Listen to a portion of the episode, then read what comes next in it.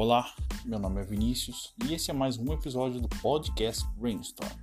E nesse episódio falaremos sobre autismo e paternidade.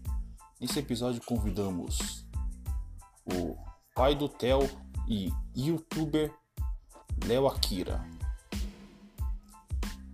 Tá muito bom. Confiram. Vocês não vão se arrepender. É isso aí, abração.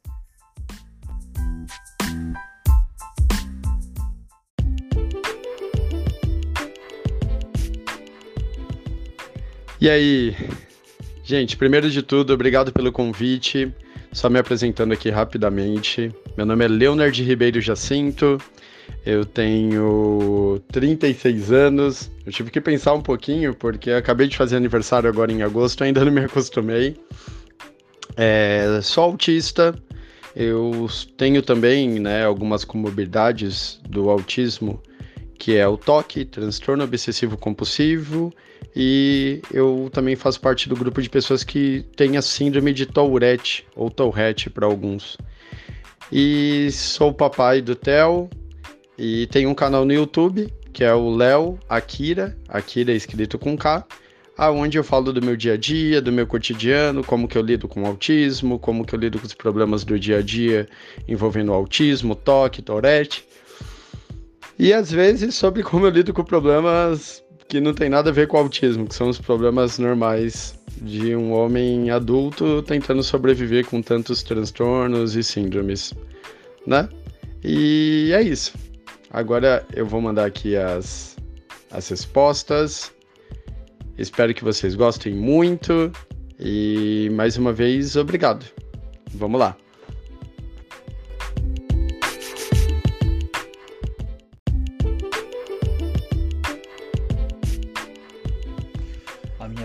Pergunta é o seguinte: qual é a maior dificuldade para criar um filho nesses tempos atuais que a gente vive?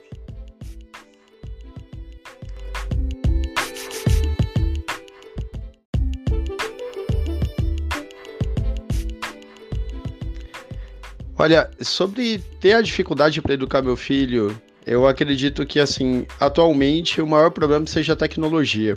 A gente tem muita tecnologia, ela simplesmente entorpece a criança, né? Deixa a criança sempre ocupada. A criança, ela não consegue, hoje em dia, é, manter um foco fixo em alguma coisa, porque ela não acostumou a ter esse foco, então ela tá sempre meio perdida. Tem o fato também da, da tecnologia em si ser uma forma de deixar a criança sempre ocupada. Então ela não sabe lidar com aquele momento de monotonia, sabe? Onde ela não tem nada para fazer e ela precisa aprender a brincar com um guardanapo e um saleiro para ocupar a cabeça dela. Não. Ela tá sempre ocupada com coisas super grandes, é, super claras na frente da cara dela, e o que as crianças estão perdendo com isso é a imaginação, acredito eu. Acredito que cada dia que passa, a imaginação ela tá morrendo, porque as crianças não imaginam mais. Tá tudo ali na tela para elas. Então, meu medo é que no futuro isso cobre um preço de as crianças não terem essa imaginação tão fértil, tão clara e elas acabem ficando um pouco duras, sabe, sem muito sem muito que trazer para a vida em si. Isso me deixa um pouco preocupado. Mas eu acho, eu acho que isso é como que eu posso explicar para vocês? Eu acho que isso é uma consequência dos dias de hoje. A gente está chegando em uma nova geração que vai ter que aprender a lidar com a tecnologia, é, fazendo com que ela seja benéfica para o dia a dia e que não seja destrutiva no futuro, tanto para a gente quanto para as nossas crianças.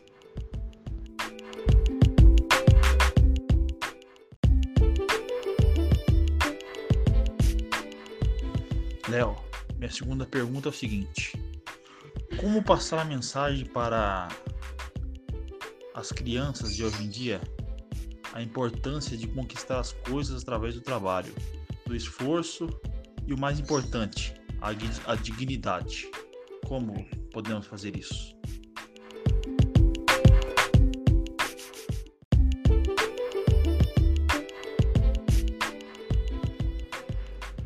Então, como passar a mensagem para as crianças de hoje em dia e ensiná-los a conquistar as coisas através do esforço e viver uma vida digna.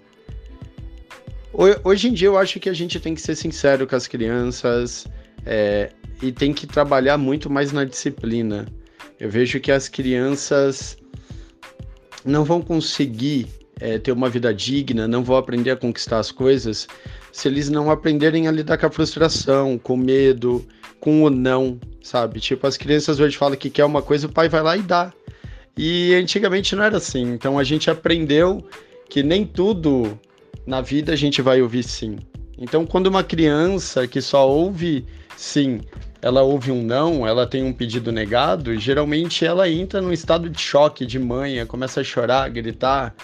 Então, acho que hoje em dia falta muita disciplina, sabe? Os pais, hoje em dia, a gente quer dar uma vida boa para os nossos filhos, mas a gente acaba é, mimando demais nossos filhos. A gente acaba tornando a psique dos nossos filhos fracas, frágeis, e isso acaba deixando um legado para os nossos filhos de fraqueza, aonde as crianças não vão ter flexibilidade para lidar com problemas no futuro, decisões e tomar atitudes e ter iniciativa. Infelizmente, eu acredito que isso está acontecendo porque a gente está protegendo demais nossos filhos do medo, do estresse, sabe, da frustração de não ter o que ela quer então a gente tem que tomar cuidado com isso, é uma coisa que me preocupa demais. E eu sempre penso nisso em relação a criar meu filho, porque eu quero dar um bom futuro para ele, sabe?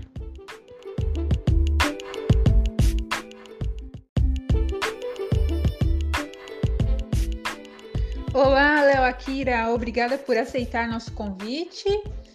E gostaria de saber aqui Quais os desafios que você inicialmente enfrentou ao descobrir que era pai?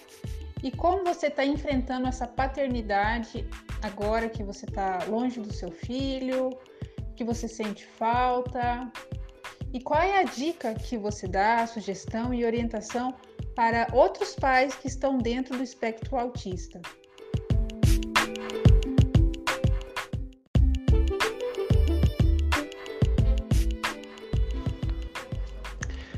É, um dos maiores desafios para mim no início, quando eu me tornei pai, foi por culpa do autismo em si. E por quê? Porque o autismo não me deixava entender o meu filho. Então, quando meu filho era bebê e ele chorava, eu nunca sabia se ele estava chorando porque ele estava com fome, porque ele estava com frio, porque ele estava irritado, porque ele fez xixi ou cocô. Eu nunca sabia distinguir esse choro. E a mãe dele sempre soube isso. Ela tinha um instinto materno ali que sempre alertava ela do que, que era aquele choro, o que, que aquele choro trazia. E isso foi bem legal, porque eu percebi isso e isso fez com que eu evitasse vários momentos de estresse, simplesmente não agindo naquela, naquela ação. Conforme meu filho cresceu um pouco e ele começou a falar sim, não, quero, não quero, aí a gente começou a ter uma comunicação mais direta e mais fácil. E aí isso ajudou demais. Hoje, com meu filho, ele tá com 4 anos, vai fazer mais de 100 dias que eu não vejo ele por culpa da pandemia e de uma decisão judicial que me afastou dele para proteger ele de pegar o vírus, é, eu vejo ele por vídeo. Então eu só consigo aplacar um pouco a saudade porque eu tô vendo ele por vídeo. E a única coisa que eu digo para os papais, para as mamães que são autistas é: você vai se acostumar, com o tempo você vai se adaptando. Antigamente eu era muito inseguro sobre a minha capacidade de ser pai. E hoje em dia eu sei que eu sou um pai incrível e isso me deixa muito feliz. Porque não só eu percebi isso, como as outras pessoas também me fizeram perceber isso. Então, é a única dica que eu posso dar para vocês é essa. Confiem no seu potencial.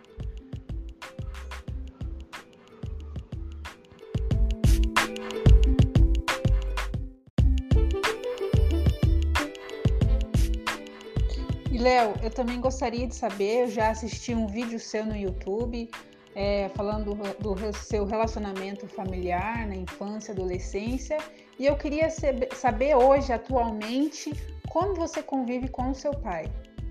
se você o visita, qual é o contato?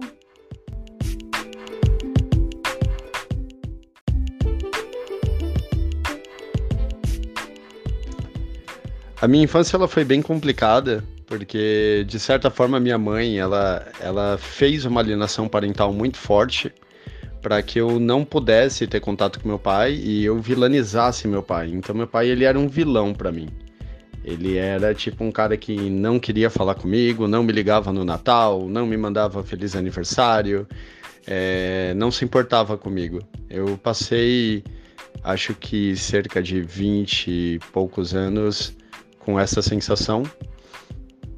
Até que um dia eu decidi confrontar o meu pai e falar para ele, cara, você é um péssimo pai, entendeu? Por que, que você não me ligava? Por que, que você não falava comigo? Por que, que você não não agia de tal forma.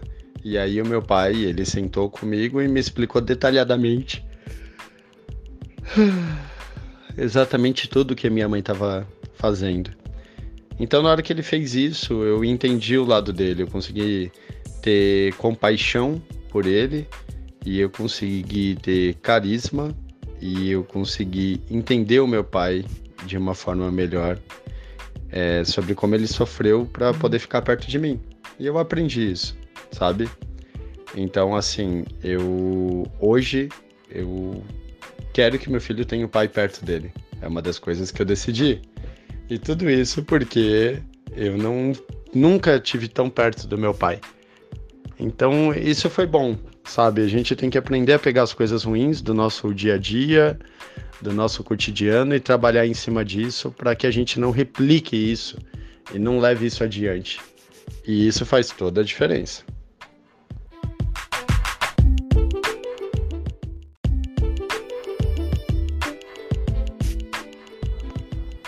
Atualmente eu falo com meu pai sempre. Eu ligo para ele sempre que eu dava da vontade, às vezes ele me manda mensagem. Agora a gente fala pelo WhatsApp, ele aprendeu a usar o WhatsApp, Instagram.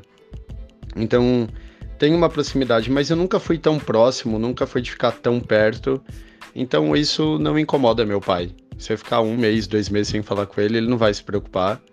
E se tudo estiver bem.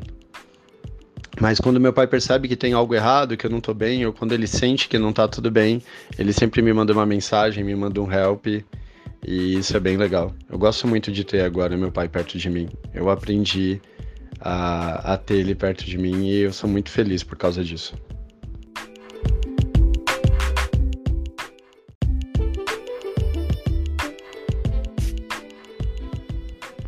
E é isso, gente. Fico feliz aí de ter trazido alguns detalhes da minha vida para vocês. É, fico feliz de ser um autista com outros autistas criando conteúdo. Eu acho que isso é muito legal. Quando eu comecei com o meu canal do YouTube, a ideia era desabafar e trazer para as pessoas que tudo bem você ser adulto e tudo bem você ser autista. Na hora que eu fiz isso, eu ganhei uma liberdade muito grande, sabe? Eu, eu, eu ganhei um, uma ideia de que agora eu era eu mesmo, que eu não precisava mais me esconder atrás de máscaras sociais, fingir que eu sou alguém que eu não sou. E isso fez uma diferença muito grande para mim. Hoje, graças a Deus, essa diferença toda, ela está sendo replicada para outras pessoas. Então, muita gente ouve o que eu estou falando, muita gente entende é, que o autismo não é tão limitante quanto aparenta, e eu gosto muito disso gosto de fazer isso, vou continuar gravando os vídeos, vou continuar falando sobre coisas que muitas, muita gente não entende sobre o autismo, sobre o nosso potencial, o que a gente pode fazer, até onde a gente pode chegar, porque o autismo é algo incrível. Se você souber lidar com ele de uma forma boa, você aprende que ele é incrível, que ele é ele não é um limitador, ele na verdade ele é até capacitivo, ele te capacita a fazer coisas que você não imaginava que eram possíveis. Para muitas pessoas, elas teriam que se esforçar demais para fazer algumas coisas e a gente faz isso tranquilo, sem muito estresse. É isso. Fico feliz em ter ajudado vocês com o podcast. Desejo a todos um super dia maravilhoso e um beijão e fiquem com Deus. Até mais. Tchau, tchau.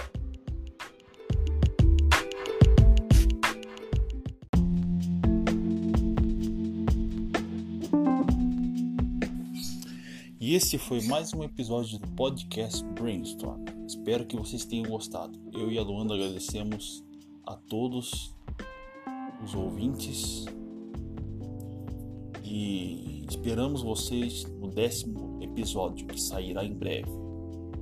Abração e obrigado a todos.